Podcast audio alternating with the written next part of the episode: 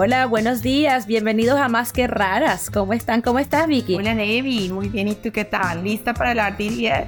Pues sí, estamos listas. Este es el Rare Drug Development Symposium, que es la conferencia de desarrollo de drogas de enfermedades raras que hacemos con el Orphan Disease Center y Global Genes. Triste de que este año no pudiste venir. Esperemos que puedas venir el año que viene. Espero que sí. Además que llevas muchas veces trabajando y organizando este evento. Muy importante. Cuéntanos un poco del evento. Bueno, este año vamos a tener eh, mucha gente que nos va a conversar y panelistas que vamos a hablar de desarrollo de drogas, desde la investigación básica hasta lo que pasa con el FDA y las regulaciones y todo eso. Y vamos a tener unos workshops para trabajar todos juntos, así que súper chévere. ¿Tú dónde vas a estar esta semana? Cuéntanos. Esta semana viajo a Washington, D.C. a ser parte del simposio o del foro que tiene NORD también, y donde va a haber también un roundtable sobre enfermedades raras e, e hispanos y soy parte de él, entonces estoy súper contenta. Qué semana más, más, más ocupadita. Va a intensa. Y lo mejor de todo es que va a viajar conmigo mi hija mayor, Violeta, eh, donde también va a entender y va a aprender un poco de lo que, lo que hace la mamá eh, en esos viajes. Entonces estoy súper, súper contenta. Qué chévere, ojalá la pasen buenísimo. Pero bueno, tuvimos tiempo por lo menos hoy de entrevistar a Claudia Soler. Claudia Soler Alfonso es médico y está en, Baylor, ah, en Texas, y trabaja, ella es profesora asistente, pero hace las dos cosas, ¿verdad?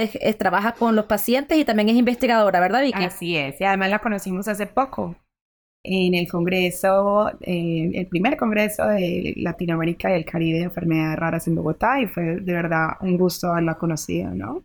Es súper interesante y creo que les va a encantar escuchar sobre Claudia, sobre su experiencia y sobre lo que están haciendo en Baylor. Así que, sin más, estamos aquí en Más que Raras, un podcast para latinos hecho por latinas. Bienvenidos. Hola, buenos días, ¿cómo están? Hola Vicky, hola Claudia. Hola, muy buenos días. ¿Cómo están? Buenos días. Aquí estamos con Claudia Soler. Claudia, Claudia Soler Alfonso, ¿verdad? Con dos apellidos, como debe ser. Así es. Hoy estamos con Claudia, que nos está llamando, hablando desde Texas el día de hoy. Ah, conocimos a Claudia durante el Congreso de Enfermedades Raras hace un par de meses y fue un placer conocerla, hablar un poco con ella sobre lo que está haciendo en Texas. Y, y gracias, por favor, gracias por estar aquí y aceptar nuestra invitación. No, gracias a ustedes. Es para mí un privilegio estar acá y compartir experiencias y poner un granito de arena en lo que, en donde nos llamen para avanzar la agenda de enfermedades raras en Latinoamérica. Bueno, Claudia, bueno, estamos súper contentos de que estés el día de hoy acompañándonos y vamos a empezar desde el principio como debe ser. Cuéntanos, Claudia, tú qué estudiaste, dónde estudiaste y cuéntanos un poco de esa trayectoria maravillosa que tienes. Bueno, siempre es, es eh, difícil hablar de uno mismo, ¿no? Creo que ponerse el foco en la, la historia de uno eh, es un poquito difícil, pero eh, yo soy colombiana, soy del pueblo que se llama Zipaquirá, es muy cerca de Bogotá.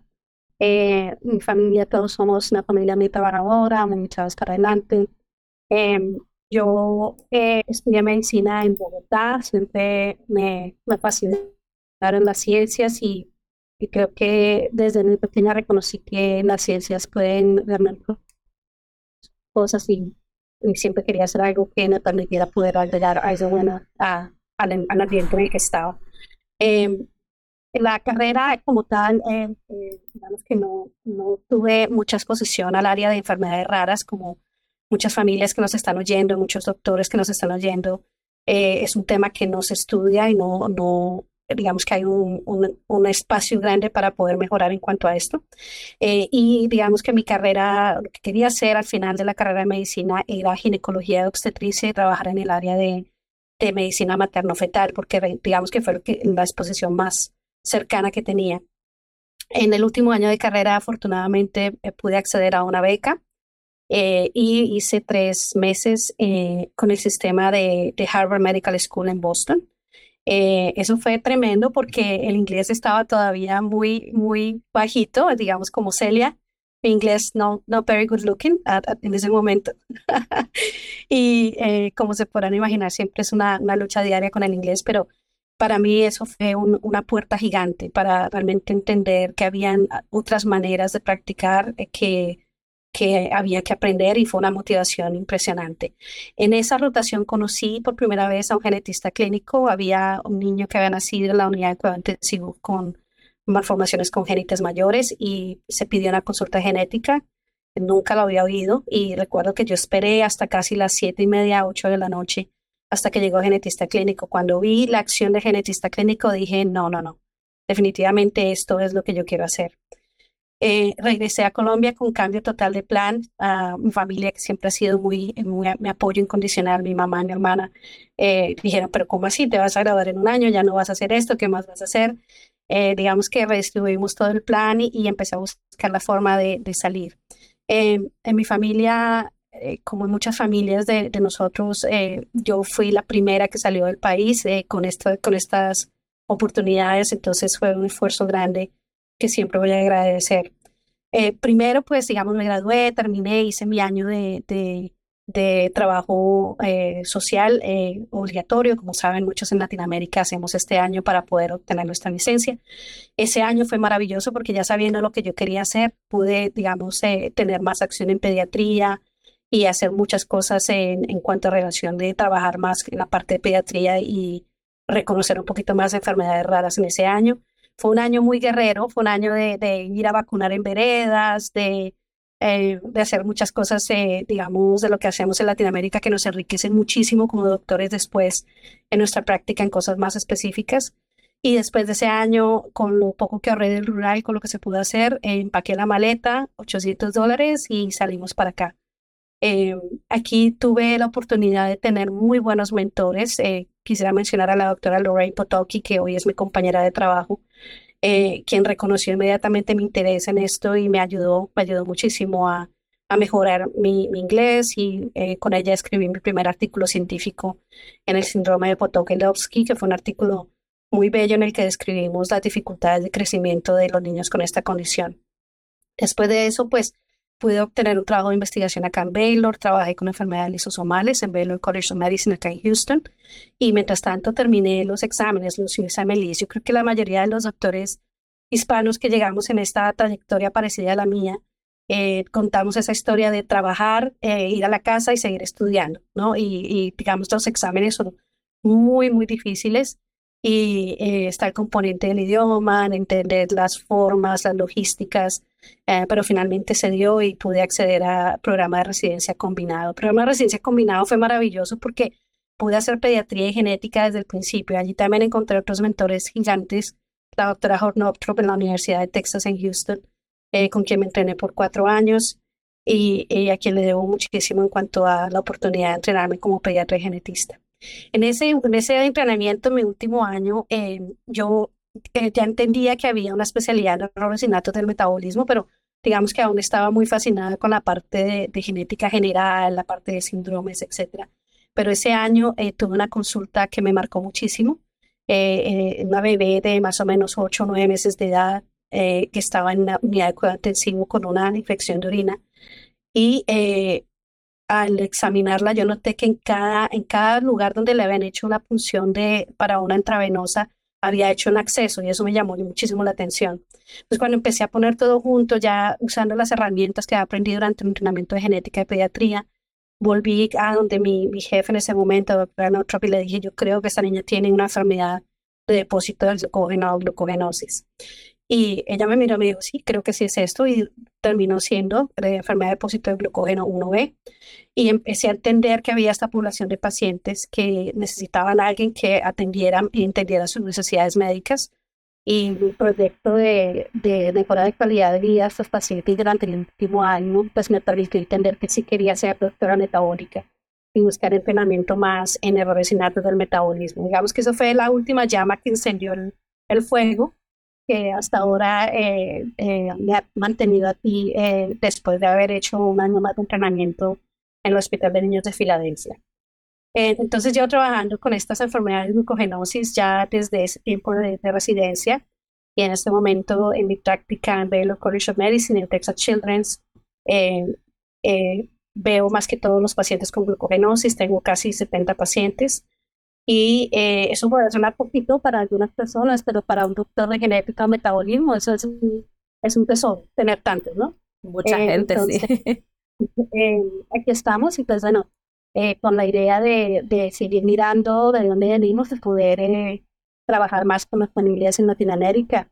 con esta misma condición, eh, hago una clínica pro una vez al año en Colombia y tengo algunos proyectos para poder mejorar la calidad de vida de nuestros niños, no solamente niños hispanos acá en Estados Unidos, pero también allá en, en Latinoamérica. Cuéntanos, Claudia, quería preguntarte eso precisamente, de esos 70 niños o esos pacientes que tú ves, ¿cuál es más o menos el porcentaje de tus pacientes hispanos y, y cuál ha sido tu experiencia de poder no solo eh, acompañarlos, pero también en su idioma poderles explicar un poco de qué se trata la enfermedad? Vital. Yo creo que eh, de estos pacientes, más o menos unos 70-80% son de origen hispano. Eh, la enfermedad de glucogenosis o depósito de glucógeno tipo 1 es frecuente en personas de origen mexicano, por ejemplo. Entonces, eh, especialmente acá en Texas, tenemos una gran cantidad de pacientes. Son enfermedades, las enfermedades raras en general, especialmente de metabolismo, requieren mucha interacción con el médico, no solamente por la parte de medicamentos, sino la parte de dieta y entender, digamos, las, las implicaciones culturales de las, de las opciones de dieta realmente nos, nos ayuda muchísimo a llevar a los pacientes donde, donde sabemos que van a estar en mejor control metabólico.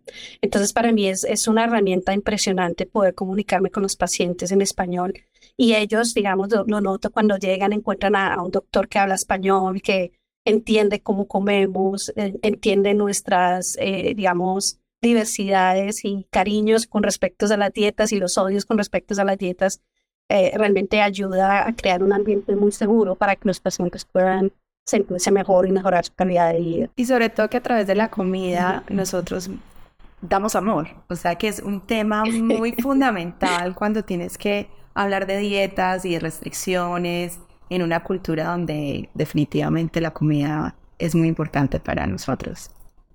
Estoy de acuerdo totalmente. ¿Quién, quién no estuvo en casa y, no, no, cuando vamos o visitamos nuestros países, no, no pedimos nuestra comida favorita que nos prepara nuestra mamá o nuestros abuelitos, ¿no? Eh, eh, creo que, que sí, es, una, es un lenguaje de amor que tenemos los latinos y cuando tenemos que modificar eso, eh, es muy importante traer a la mamá, la abuelita, al papá, todas las personas, porque, porque la dieta es, donde nos sentamos, nos conocemos, donde hablamos, donde compartimos como familias, ¿no? Entonces, modificar y llevar a los pacientes a entender la importancia de las, de las eh, recomendaciones con mucho tacto cultural es sumamente importante para estas familias. Claudia, y, aparte de la, de la dieta que es tan importante, eh, haber trabajado en, en, zonas como tú dices, la, la, rural, que se le dice por lo menos en mi país, de años que se trabaja en eso, te ha traído muchísima experiencia que usas el día a día. Cuéntanos un poco de que yo, tengo, yo, conozco a la gente que dice, no, mi país, yo soy venezolana, y mi país se cose con, la, con, las agujas de coser y se trae el hilo de la casa y uno, ¿sabes? Se logra hacer cosas de la nada, ¿no? ¿Te ha servido, eh, imagino, tienes alguna, una, alguna cosa que contarnos sobre esa aventura de trabajar con ese, con ese, ese pasado en Latinoamérica? Sí, yo siento que yo todavía en muchos aspectos soy la, la doctora recién graduada que estaba en, en mi rural en Zipaquirá. Creo que una de las fortalezas de la educación médica en Latinoamérica es que somos muy clínicos, digamos, todavía hay mucha importancia de los hallazgos del examen físico, de los hallazgos de los cambios en signos vitales. Eh, como eh, en muchos ambientes hay tanta limitación, eh, somos, somos muy observadores en, en muchos aspectos. Entonces, aquí yo trato incluso de comunicar eso cuando estoy entrenando residentes o fellows o estudiantes de medicina acá en la importancia del examen físico en un ambiente que es totalmente eh, llevado por la tecnología. Entonces, eh, digamos que eh, ha sido un contraste trabajar de, no tener nada a tenerlo todo, no tener todos los juguetes en la, en la mochila. ¿no? yo, yo pienso que lo más, lo más importante de esto, por ejemplo, cuando teníamos recién nacidos, en esos ambientes en los que ni siquiera, por ejemplo, a veces teníamos una incubadora para mantenerlos calientes cuando eran prematuros, eh, me hizo entender mucho más, por ejemplo, la fisiología, la importancia de mantener un bebé recién nacido con buena temperatura, ¿no? Y eh, son cosas que acá, por ejemplo, cuando eh, examino un recién nacido en una incubadora de última tecnología, Puedo, puedo, por ejemplo, entender que hay un desbalance de electrolitos porque está bajo de temperatura o muy alto de temperatura, por, porque tuve que, por ejemplo, usar mantas o cosas muy básicas para, para mantener un bebé eh, con buena temperatura cuando, cuando estaba en ese ambiente. Entonces, esos son como ejemplos que vienen, digamos, eh, en una estructura de pensamiento entre lo más limitado a lo que tengo hoy y cómo lo usamos. Y yo creo que los médicos latinos, eh, los médicos hispanos, sí, sí tenemos una fortaleza que se nota y, bueno, muchos realmente han, logrado posiciones muy importantes debido a esas, a esas formaciones, eh, digamos, que nos han dado esas ventajas en muchas cosas, ¿no? Así es, correcto, Claudia. Y cuéntanos un poco de toda esa cantidad de artículos científicos que has publicado y cómo balanceas el tema de investigación, pero a la vez también eh, continuar, como bien dices, eh, toda la parte clínica, que todavía sigues con tus pacientes y no te estás ligado a ello. Sí, em, digamos que una, una, parte importante de esto es encontrar eh, una, un área en que uno pueda trabajar dedicadamente. Entonces, la parte de glucogenosis, por ejemplo, una de las de los artículos que trabajamos extensamente fue en usar medicamentos, por ejemplo, para diabetes, que puedan optimizar el manejo del azúcar en pacientes con glucogenosis. Ese artículo, por ejemplo, eh, eh, impactó la vida de varios pacientes con ese mismo tipo de glucogenosis, ya que otros doctores pueden ver la experiencia de usar esos medicamentos en un ambiente como lo describía antes, donde tengo muchos elementos para poder mantener a los pacientes, es, eh, digamos, de forma segura cuando hacemos eh, investigación. También colaboro muchísimo con otros centros, centros porque entre más pacientes veamos, más vamos a ver de qué se parecen y qué no se parecen, de tal manera que podamos entender cómo, cómo las enfermedades se presentan en diferentes aspectos y poder tener ideas de cómo mejorarlas. Eh, los ensayos clínicos es otra, otra de mis pasiones. Yo pienso que en genética, especialmente eh, siendo la especialidad más joven eh, de todas las especialidades médicas, digamos que está en adolescencia en este momento, ¿no? Comparado con cardiología, gastroenterología. Y, es muy importante que los genetistas clínicos trabajemos en ensayos clínicos. Em, ahora con la tecnología que hay, avances en terapia génica, terapia de reemplazo de de eh, ácidos nucleicos, etcétera, hay un, elemento grandísimo para el avance de estas condiciones. Eh, y la ventaja de ver los pacientes al mismo tiempo me permite seguir eh, muy conectada con sus necesidades, no solamente a nivel médico, sino, sino a nivel psicosocial, a nivel financiero, etcétera. Entonces, me da, digamos, una vista en 360 grados de, de lo que es necesario para siempre mantener al paciente en el centro de todas esas actividades, pacientes y familia. En este momento participo en, tres ensayos clínicos, son muy demandantes. Digamos que las familias que participan con nosotros em, hacen un esfuerzo grande en ayudarnos a avanzar, pero siempre de nuevo mantener los pacientes en, el centro para mantenerlos sanos y seguros durante, durante la conducción de un ensayo clínico. Eh, en Latinoamérica especialmente no tenemos esa actividad ¿no? del ensayo clínico, que es muy importante que nuestras familias hoy con toda la información que hay, iniciativas como este podcast que son tan maravillosas, eh, vean que hay personas de su misma, de su misma digamos, eh, historia o de muy similares que están haciendo estos ensayos clínicos que realmente van a tenerlos en, en primera línea para mantenerlos bien y que no vayan a tener ningún problema. Eh, pero realmente participar en estos ensayos ayuda muchísimo a avanzar la agenda de, de tratamientos y mejorar de nuevo la calidad de vida de las familias y los pacientes. Sabes, ahora que nos mencionas los ensayos clínicos, ¿está haciendo algo tu, tu, centro o la gente con la que estás trabajando? Porque sabemos que hay muy poca representación de los hispanos y los latinos en los ensayos clínicos en Estados Unidos. ¿Qué piensas de eso? ¿Cómo podemos, ¿Qué podemos hacer para avanzar, para, para comunicarnos con nuestros, con nuestros pacientes y nuestras familias para que entiendan la necesidad y la importancia de participar en los ensayos clínicos?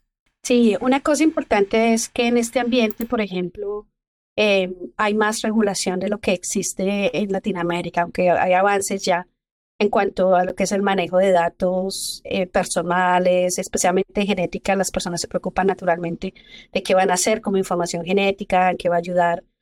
Eh, digamos que es muy importante para las familias entender que hay una regulación muy estricta a nivel federal eh, en la que debemos ser muy juiciosos en, el cuidado de la información de los pacientes y, para qué la estamos obteniendo y con qué fin. Eh, hay un proceso muy importante que también pienso que no tenemos, no lo tenemos culturalmente todavía en Latinoamérica y es el consentimiento informado, ¿no? Y como, como lo, lo dice su palabra, es consentir o estar de acuerdo con algo, pero con una base de información. Entonces, hay un trabajo mutuo en, el que los pacientes deben tener un empoderamiento de preguntar qué significa esto para mí, qué significa esto para mi salud, para la salud de mi hijo, mi hija. Eh, y, creo que trabajo todos los días en, tratar de empoderar a nuestras familias en que está bien preguntar, está bien cuestionar, está bien eh, entender más, porque eh, al final es un trabajo en equipo, de tal manera que nosotros también tenemos esa responsabilidad de poder comunicar nuestros objetivos de investigación mejor. Entonces, siempre preguntar por el consentimiento informado, que, debe estar escrito de una manera fácil de comprender, sin tanto terminología médica que confunde y que, y que realmente va a ser como la, el puente de, comunicación que les va a dar esa certeza de que van a estar bien durante los estudios clínicos o van a entender cuál es el riesgo en el que van a estar, ¿no? Y cuáles son las acciones para mitigar o disminuir esos riesgos. Entonces, esa cultura tenemos que tenerla más, no solamente en ensayos clínicos. Digamos, si tú vienes a la clínica, yo te digo, necesitas usar esta inyección diaria y tengo que tener esa oportunidad de escucharte. ¿Cómo, doctora? ¿Diaria? ¿Por qué? ¿Por qué vamos a hacer esto? ¿Cómo lo vamos a hacer? Y no tener miedo de preguntar la, las partes médicas, porque un buen médico debe ser principalmente un comunicador y, y debe entender esa relación de, de puente con sus pacientes. Entonces, eh, esa parte es importante. Y lo otro es este, digamos, que comunicar lo que estamos haciendo. En mi centro tenemos ensayos clínicos para glucogenosis y acidenes orgánicas, eh, pero es uno de los centros de genética más grandes del, país. Entonces, claro que acá hay ensayos clínicos para muchas condiciones genéticas, eh, problemas primarios de los huesos, displasias esqueléticas, etc. Entonces, siempre hay una opción que potencialmente puede mejorar lo que está pasando en el día y siempre hay que ser muy inquisitivos y preguntar. Preguntar es, que es muy clave. Me parece maravilloso lo que estás diciendo y sobre todo cómo, cómo podemos incentivar esa eh, participación de los hispanos dentro de los ensayos clínicos, hablando de aquellos hispanos que están en Estados Unidos y cumplen con las regulaciones em, establecidas. Entonces, el tema del buen información, buen consentimiento, pero otra vez de también las familias hacer las preguntas adecuadas en el momento adecuado, porque también entendemos que hay una, un concepto del médico eh, con una figura paternalista que puede a veces em, impedir un poco hacer las preguntas en el momento. ¿Tú qué piensas de eso? Cuéntanos un poco de lo que has entendido de esa cultura hispana eh, que está en Texas. Ya nos hablarás un poco, especialmente de los que has estado, pues, eh, tus pacientes en general que hace que a veces eh, tengamos esas barreras culturales para participar en ensayos clínicos o incluso tener acceso a, a, la salud en general. Si nos puedes hablar un poco de tu punto de vista personal. Claro. Sí, sí, pienso, pero elaborar un poco en eso es muy importante, en esa relación de, de, de igualdad, ¿no? Digamos que, que encontrar ese, ese, esa conexión o, o ese buen entender con el médico es difícil también, ¿no? Pero siempre está como todo, ¿no? Si, logro conectarme con esta persona o entender, esta persona no me está comunicando lo que necesito, la ventaja que tienen los pacientes es que pueden buscar otro, ¿no? Ahí, siempre está bien buscar otro doctor. Es, es, casi como ir a un mecánico para un problema muy raro de un carro, ¿no? De, pronto vamos a ir al mejor mecánico de la ciudad, el que tiene la mejor reputación, pero algunas veces puede que no sea el mejor, el mejor eh, comunicador, ¿no? Entonces, Está bien buscar otro, otro lugar, está bien entender eh, en qué lugar están mis necesidades, hacer una lista de las cosas que son más importantes para mí y mi familia y tener esa prioridad de traerla a colación cuando estamos en, las citas médicas nos ayuda a entender cómo ayudar más.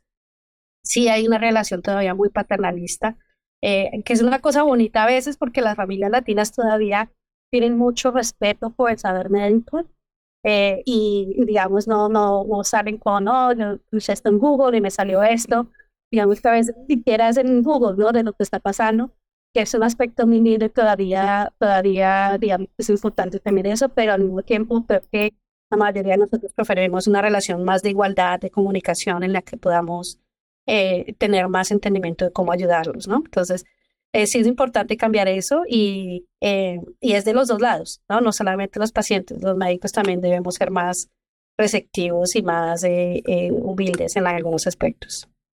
Hablando de los ensayos clínicos, ah, para aquellas personas que nos están oyendo el día de hoy en el podcast, que tienen curiosidad, que quieren saber dónde conseguir más información, ¿ustedes ofrecen algo en español donde los pacientes puedan leer más sobre lo que está pasando, por lo menos en tu universidad en Baylor o en alguna parte cercana a, donde están viviendo ellos? Claro que sí, cuando yo eh, entablo una relación usualmente con industria para hacer estos ensayos clínicos, una de mis prioridades es que haya información en, otros idiomas, no solamente en español, pero también en, eh, otros idiomas que tenemos comunes. Pero eh, es, eso, por ejemplo, da una muy buena visión del ensayo clínico. Si yo soy un paciente y veo que no hay materiales en español o no hay la posibilidad de tener un buen traductor, que usualmente lo hay, pero los materiales en español usualmente están hechos y verificados de, información y van a tener la mejor, los mejores medios para entender qué hay. Entonces, sí, hay una prioridad grande de, de tener eso. En, uh, tengo yo eh, eh, también eh, otra forma de, ver que las familias entiendan qué está pasando. Hay un repositorio obligatorio donde todos los ensayos clínicos están registrados, que se llama clinicaltrials.org. Y eh, allí también pueden entender un poco más cómo está todo. Este, por ejemplo, está en inglés, pero se puede hacer la traducción fácil con, con, eh, con Google al español y también puede tener una muy buena información en qué lugares están los ensayos clínicos. Eh, cuando hay ese consentimiento informado que hablábamos hace un rato, ese consentimiento también debe estar en español, eh, de tal manera que las pacientes y las familias puedan leer y entender realmente qué está pasando. Entonces, sí, el, el, idioma realmente es la clave de todo. Podemos tener el ensayo clínico más moderno, mejor diseñado, con los mejores datos preclínicos, pero si no tenemos una buena comunicación en la que podamos demostrar cuáles, cuáles son nuestros objetivos de investigación y traer a las familias, como les digo, un ambiente seguro, pues eh, digamos que ese ensayo clínico no va a poder obtener pacientes y va a fallar en su, en su objetivo de estudiar eh, algún tratamiento específico.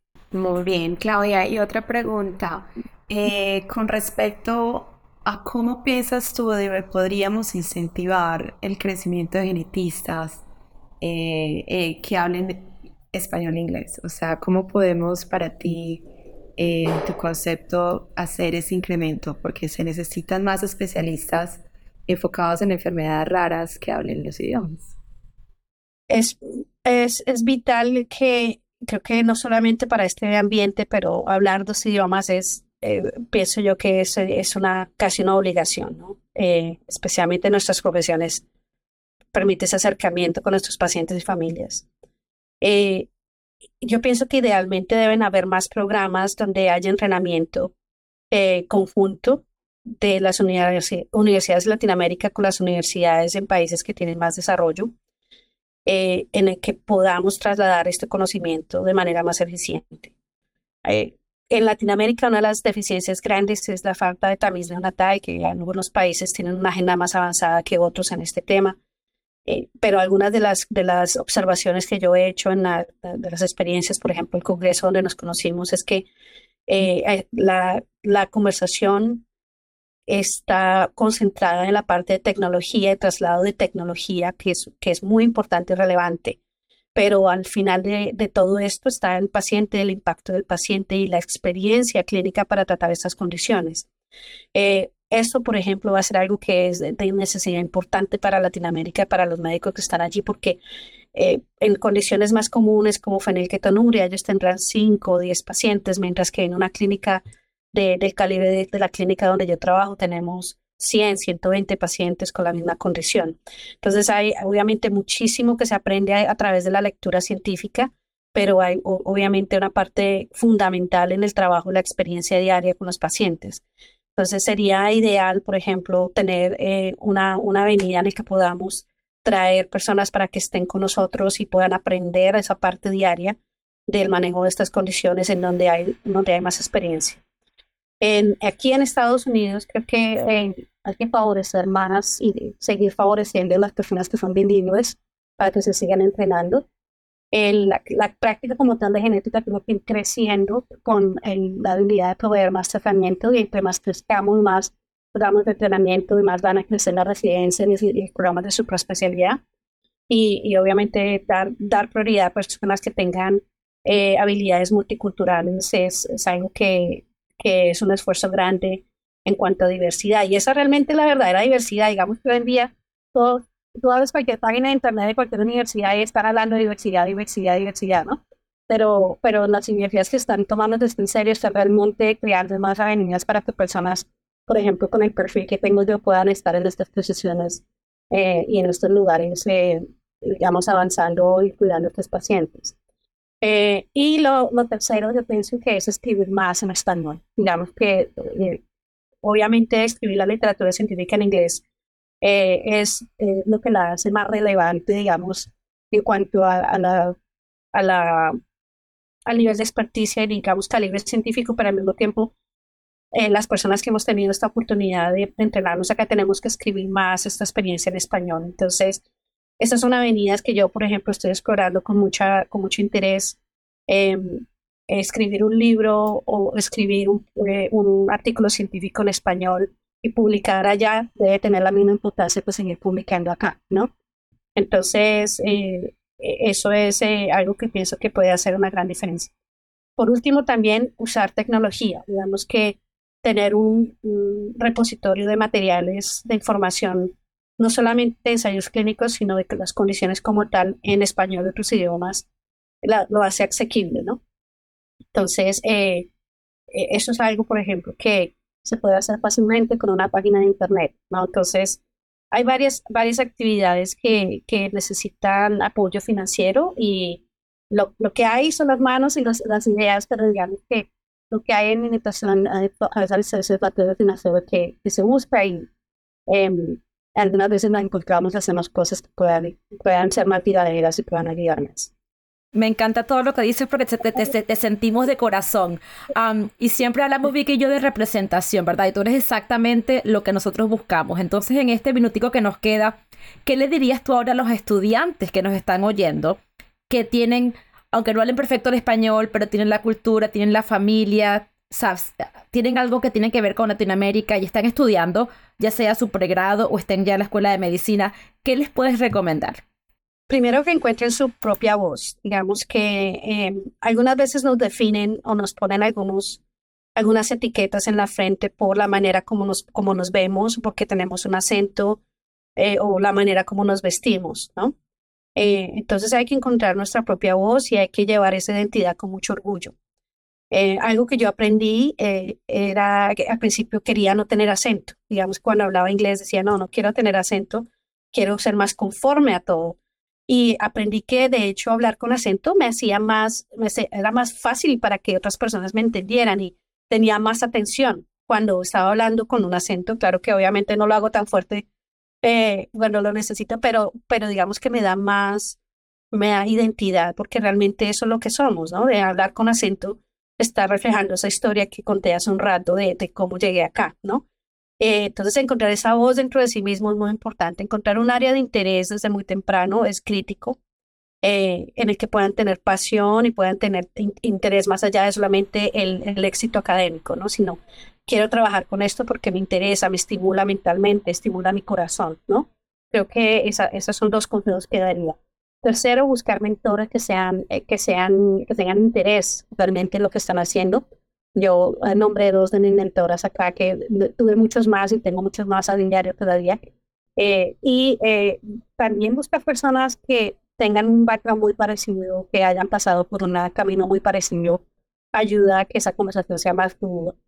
Y, y tener mucha disciplina para, hacer, para trabajar en esto, como cualquier otra profesión, pero en tener esa dedicación y disciplina constante les va a ayudar. Y por último, mucho autocuidado. Pienso que eso no se, no se menciona a diario, pero cultivar otras, otras cualidades nos va a hacer mejores médicos. Por ejemplo, yo hago escritura creativa, en el tiempo libre estudio poesía en español, por ejemplo. Entonces, es importante tener otras, otras actividades que lo único que van a hacer es relajar más el cerebro para aprender mejor. Eh, esos serían mis consejos en general y no tener, también no ser tímidos, escribir. Cuando yo quería ir de Colombia, escribí casi 300 emails. En esa época apenas estaba empezando el Facebook, digamos, había tanta, tanta conectividad como hoy. Y de esos 300 me respondieron dos, y en uno de ellos, de Baylor, que es donde estoy, donde estoy hoy. Entonces, no tener timidez, eh, hay que expresar lo que queremos. En nuestra cultura latina tenemos la, la cultura de callarnos o no hablar mucho, no pedir mucho, porque qué pena, qué van a pensar no, acá no, acá que es que yo quiero soy esto y quiero hacer esto. Y cuando identifica a esta persona que va a ser tu mentor, eso es muy importante porque les da la aguja, la dirección de dónde deben llevarte. Entonces, la cultura de no subestimar la, la, cultura de un buen mentor es muy importante para nosotros entenderlo.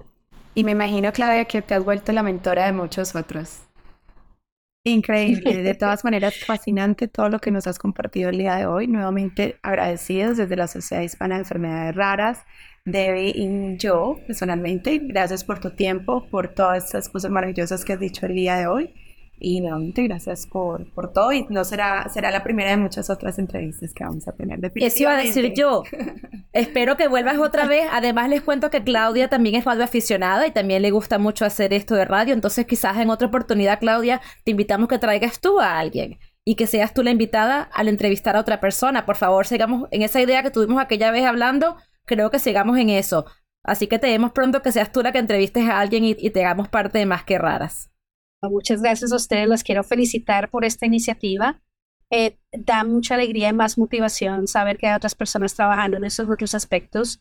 Es una iniciativa maravillosa que, que va a impactar a muchas personas.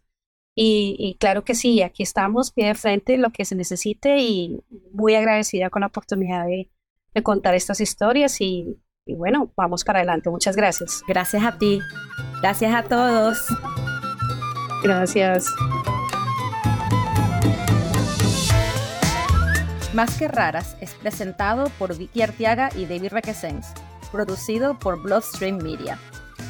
Si estás interesado en ser parte de nuestros anuncios y publicidad, envía un correo electrónico a advertising.bloodstreammedia.com. Nos vemos el próximo mes con otro episodio.